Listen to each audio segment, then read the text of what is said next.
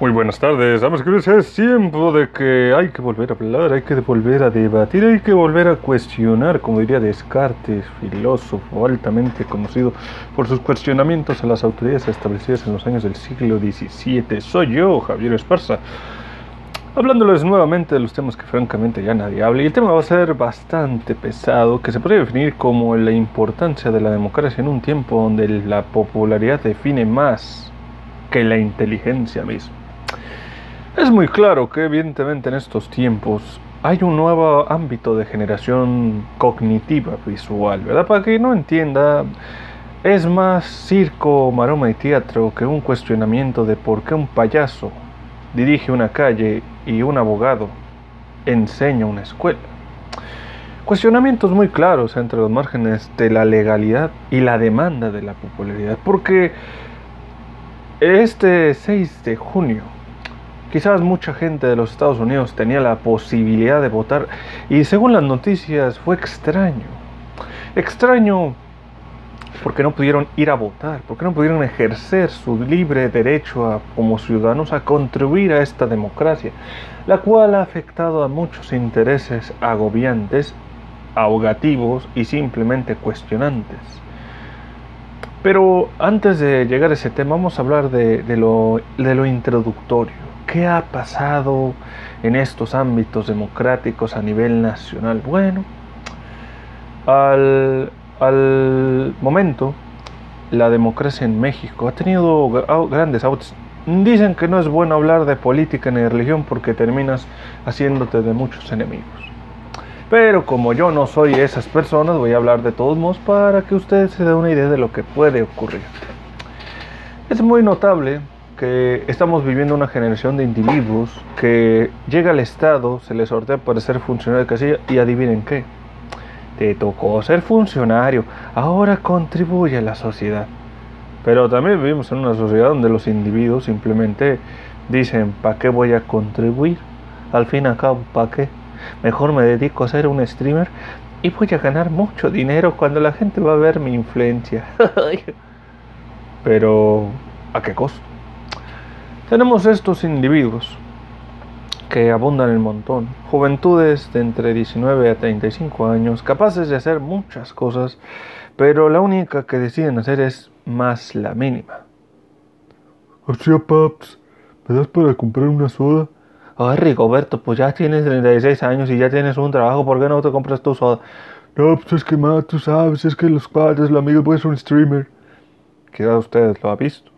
Quizás usted lo vio siendo funcionario de casilla, contribuyendo su granito de arena al margen democrático en el cual la sociedad se ha dictaminado durante tantos años. Y usted como funcionario, como testigo presencial de estas maniobras pensó, ¿Qué pasa en la juventud actual? ¿Qué pasa con esta juventud capaz de tener el poder a la palma de su mano, capaz de hablar y decir tanta cosa en redes sociales, quejarse de las broncas comúnmente de lo que viven, pero no aportando una solución, no aprobando una propuesta o simplemente no tomando en cuenta las herramientas para hacer un mejor futuro para ellos mismos o por alguien más? Quizás usted esté pensando que es demasiado inútil hablar con esta charta de cosas. Pero también es una cuestión muy irónica si consideras que toda esa gente no contribuye. Y no contribuye porque en realidad no les importa. Porque en realidad les importa más el quejarse. Les importa más pensar pues es que para qué estudio, para qué hago, para qué es esto, el para qué abunda. El para qué abunda en muchos sentidos. Mejor dicen, ¿para qué contribuir cuando puedes estar en tu casa? 6 de la mañana hasta las ah, no haciendo nada. Pero viviendo en una faceta donde todos se quejan, pero nadie aporta. Todos hablan, pero no conversan. Todos miran, pero no observan. Y ahí puede uno abundar, a uno, ahí, ahí uno puede preguntar, oye, si te molesta tanto algo, ¿por qué no presentas una propuesta? No, pues es que el gobierno debe ser, bueno, si el gobierno es algo malo, ¿por qué no vas a, pedir una demanda? No se supone, estás trabajando en eso. No, no, es que nomás es así, así. eso viene siendo de los problemas que mucha gente está afrontando en su día a día. Y quizás mucha gente esté pensando, oye, es que no es justo, es que no es agradable, es que no es bonito. Pero también no es bonito que la juventud actual, la cual es la que más se queja, no aporte, no participe, no diga me voy a levantar temprano, a hacer una fila y voy a votar lo que me toma 10, 30 minutos. Tenía un testigo, eh, más bien fui testigo de eso en primera mano, porque me tocó ver el, el ámbito de las funciones públicas, el ámbito de ser escrutador o funcionario de casilla. Para ustedes, gente que no sepa qué es un funcionario de casilla, un funcionario es como un sorteo en el que el Estado se te pone a ti como un servidor. Una institución democrática te dice, ¿sabes qué? Tú vas a participar, se te va a hacer un asesoramiento para tú es tomar participación en un ámbito democrático, en un batido de elección. Tanto de armar la casilla, que son documentos oficiales para la votación. Cuando pasó esto, obviamente ya he sido esto bastante tiempo, yo, imagínense levantarse a las 6, 7 de la mañana, estar parado y hacer su trabajo, armar la casilla, y por ahí de las 8 empezar a, hacer la área de votación. Para la gente que vive en Estados Unidos, es como cuando fue a votar la gente por Trump y Biden, claro, desgraciadamente la situación no fue muy agradable, ¿verdad? Pero hace cuenta que eh, menos sistematizado, más manual. Pero en México resulta ser un poco más complicado. Porque en México dicen por ahí que la política es como una batalla sin armas. Solamente que otros son tus armas. Hagan de cuentas. ¿Qué pasó? Mucho candidato sufrió muchas cuestiones a, relación. Y entre ellas mucha presión. Hubo robos de, casillas electorales, hubo secuestros, hubo quemazón en el estado de Baja California situación difícil para mucha gente que, de la localidad que no sabía ni qué hacer, ni qué decir. Decir, oye, voy a votar o me van a extorsionar. Eh, siendo testigo de la situación eh, correspondiente, lo único que puedo decir es, fue bastante cansado. Mayormente había vatos, representantes de dichos partidos que estaban ahí disque rodeando. Y yo digo disque rodeando porque estaba uno, donde estábamos en la zona de votaciones y estaba rondeando donde estábamos nosotros haciendo, el conteo oficial. Ya cuando la hora era de las 6 de la tarde, el vato seguía ahí. Pónganle que estaba en el carro cuatro horas vigilando que tuviéramos, estuviéramos ahí. Y ese fue el tiempo. Quizás ustedes hayan pensado, pues, ¿por qué hizo esto? ¿Por qué se hace esto? La respuesta es muy simple.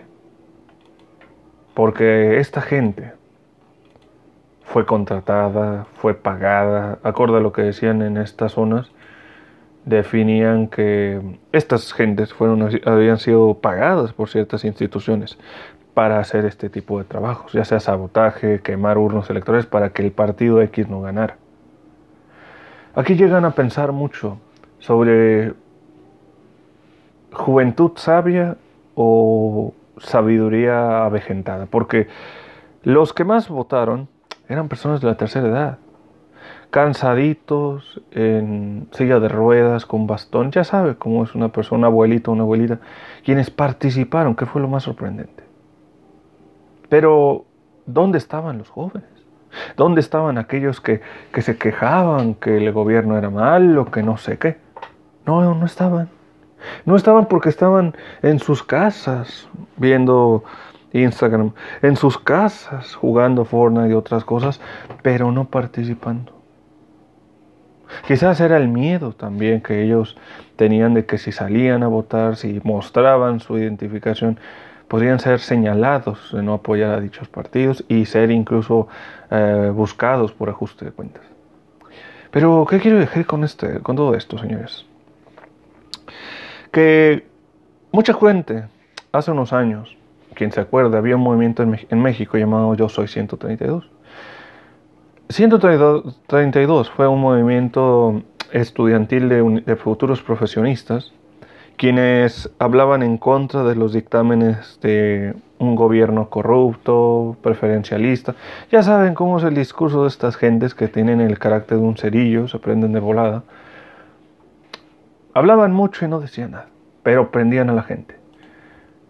En ese tiempo me tocó ser testigo de dicho movimiento, me puse a observarlo y al verlo, pues te quedas pensando si son profesionistas, si son miembros de escuelas profesionales, las cuales ascienden a ser profesionales en campo laboral, han de tener propuestas muy congruentes, ¿no? Error. Sus propuestas eran andar haciendo gritonería como gallina encerrada y cacareo de lo mismo. ¿Pero qué quiere decir todo esto? Hablaban y no decían nada. Gritaban y no escuchaban nada.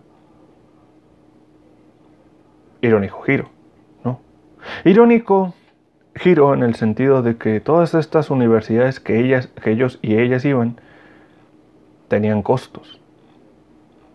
Había pagos, porque se estas universidades son públicas o privadas, pero se pagan con los impuestos del ciudadano. Se pagan para para preparar profesionistas que van a contribuir a la sociedad, que van a contribuir al trabajo de la gente común. Se van a, ver el esfuerzo de los padres y madres y familiares que dijeron yo le pago esta escuela a mi hijo porque quiero que salga adelante. Pero ¿cómo vas a definir salir adelante cuando empiezas a reprender a la juventud de adelante y la vienes a mantener un estatus Ah, quieto, quieto, chiquito, órale. Ahí siga jornaleando porque eso es bueno. ¿Bueno en qué sentido? Bueno en sentido de que estás creciendo individuos que no fomentan nada y como consiguiente dejan a una sociedad senil. Ahora, no es lo mismo tener una población avejentada a que tener una población joven con un mejor futuro. Quizás este es el choque que está pasando mucha gente en el ámbito político juvenil, ¿verdad? Es el problema que ocurre porque mucha gente lo ve así. Mucha gente está desarrollando ámbitos de emprendimiento propio y les está yendo bien. Cuando las meras empresas que ven estos modelos dicen, no, no, es que esa empresa no, no vale, no, no es posible porque usted no, usted no, va, no trabaja. Pero aquí es el punto. No voy a satanizar a las empresas porque también son, son áreas de trabajo que dan oportunidad laboral a mucha gente. Pero su modelo laboral es muy... Si yo te pago el mínimo, te voy a dar cierta cantidad de dinero porque voy a pagar tu, su Infonavit y todas esas cosas. Pero son modelos viejos. Y son modelos de gente que crece y dialega que es el modelo práctico. Pero es posible que cuando tú haces una estructura que está oxidada, que está en mal estado, el único riesgo es que vaya a fraccionarse. ¿Qué va a pasar ahora cuando la gente actual, la gente joven, la gente que según esto está lista porque tiene el internet de la mano, no haya hecho lo que tenía que hacer eso como ciudadano? Eso sí, sacaron sus credenciales para electoral para poder comprobar que son ciudadanos. Una gran responsabilidad, claro está. Pero, ¿por qué no fueron a votar? ¿Por qué no fueron a levantarse y decir, ¿sabes qué? Yo voy a hacer el cambio con esto. Ponían candidatos X. Claro, es un documento oficial. Claro, es una cuestión posible de hacer. Pero cuando tú ves comentarios en redes sociales diciendo, ay, ¿por qué no ganó mi partido? Esos jóvenes que no participan. Fuiste uno de ellos. Fuiste uno de los que contribuyó a decir, ganó el mentamadres, ganó el fulano X, ganó, ganó el fulano Y. Pero cuando pudiste haber elegido los candidatos, sus propuestas, su campaña y su decir, hey, ¿vas a cumplir? ¿Cuál es tu propuesta? No lo hicieron. Estaban más enfocados en la degradación de la comedia involuntaria o voluntaria que de lejos de dar una gracia daba una pena preguntar cómo uno de ellos va a gobernar un país haciendo lo que hace. ¿Cómo vas a decir que eso que hace no me es peligroso para un país como el nuestro? Ganó el Gavilán López, que hizo una, un TikTok Challenge. Pero al ganar eso, también hizo una, una acción horrible al Estado. Pero, pero ganó por su movimiento así, ¿no? Eso es lo que llega el punto. Eso es lo que llega a la cuestión en la cual, en la cual estamos a, a punto de llegar. Porque desafortunadamente estamos justificando una sociedad de personas que no preguntemos, que no escuchemos y que no hablemos. Que claro, no es lo mismo hablar que conversar, pero es lo que se está justificando, es lo que se está haciendo y es lo que se está queriendo promover. mucha gente joven que alega ser joven, porque la juventud también llega a tener límites, ¿no? O sea, nadie nace sabiendo, nadie nace eh, notando de los muchos cambios que una persona puede hacer o realizar a lo largo de su vida. Nadie puede decir, ya lo dijo Confucio, un filósofo chino, que, el aprendizaje no tiene edad. Es cierto, no tiene edad. las personas de puede, puede decir tienen 70 años pueden aprender de que los jóvenes no querían participar, no querían estar al filo del, de un trabajo, de una demostración de, de, conocimiento, de posibilidad laboral, porque no participaron, porque no fueron de ir a una urna electoral y dejar un voto y decir yo aquí contribuí con, el, con la solución al problema, no la justificación del problema. Pero, ¿qué va a pasar ahora para aquellos que se van a ver reflejados en la muy alta problemática actual? ¿Qué va a pasar con mucha gente? Que va a decir, yo tengo más tiempo de andar mostrando mis fotos de mí misma en redes sociales, de mi rutina diaria, pero no tengo tiempo de ir a, votar.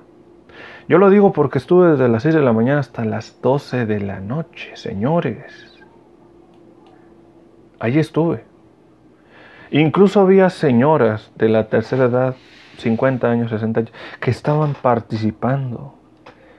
Donde vivo, señores, el calor es tan intenso que si tú tienes unos tenis blancos se vuelven negros. Y ahí estaban los abuelitos enojados. Claro, con justa razón, están exponiéndose al solazo. Se están asando, pero ahí están, a pie de lucha. Lucha que no debería haber sido de ellos, sino de los jóvenes que hubieran dicho, yo participo. En lugar de eso deciden tomar, fumarse un carrujo de mota o ponerse crudos, o ponerse a esperar la pelea de, Mayweather y, y, Jake Paul, porque según esto les daba más tiempo. La pelea esa fue a las 6 de la tarde. La votación era a las 6 de la mañana hasta las 6 de la tarde. Digo, podrían haber dicho, me levanto temprano, voy rato y ya. Pero no fueron. Llega a ese punto para concluir, damas y caballeros, ¿qué es lo que les depara el futuro de esta bonita nación, de México? Quizás ustedes piensan que es mejor estar otro año encerrados. Quizás haya gente que en su idea, en su ideología dijeron, vacunaron a los maestros. ¿Y los niños qué? A, a dos semanas de ir de clases, ¿cuál es el fin de querer estudiar? Hay gente que está dicho que es difícil la educación, que es difícil el sobresalir en los virus. Yo le digo, sí, pero hay ves a otros escritores que sobresalieron de todo eso. No por gusto, sino por necesidad. Entonces, si tú al tener conocimientos no los empleas adecuadamente, como dice el gran y querido José José, que en paz descanse, ya lo pasado, pasado. Hay que tener muy en cuenta de que estamos pasando por una situación altamente conflictiva para muchos sentidos, porque hay gente que no quiere tener hijos, hay gente que le pide a otros quiero tener chamacos, y hay otros que dicen contigo quiero tener familia, olvídate. Es una situación difícil en muchos sentidos, porque te hace pensar cuál es el sentido de existir hoy en día, cuando ya nadie quiere eh, salir adelante, nadie quiere eh, proponer algo coherente, porque simplemente sentido de que la gente no, no se sienta a gusto, no se sienta contenta, no se sienta uh, segura, ¿no? Y no es para menos. No es para menos que mucha gente empiece a tener ese cuestionamiento de cómo definir el, el transcurso de un país, ¿no? Cómo, cómo quizás ver el mundo ¿no? de hoy en día. Como... Es una cuestión complicada, pero no difícil, si la gente conociera o tuviera la mera de querer participar.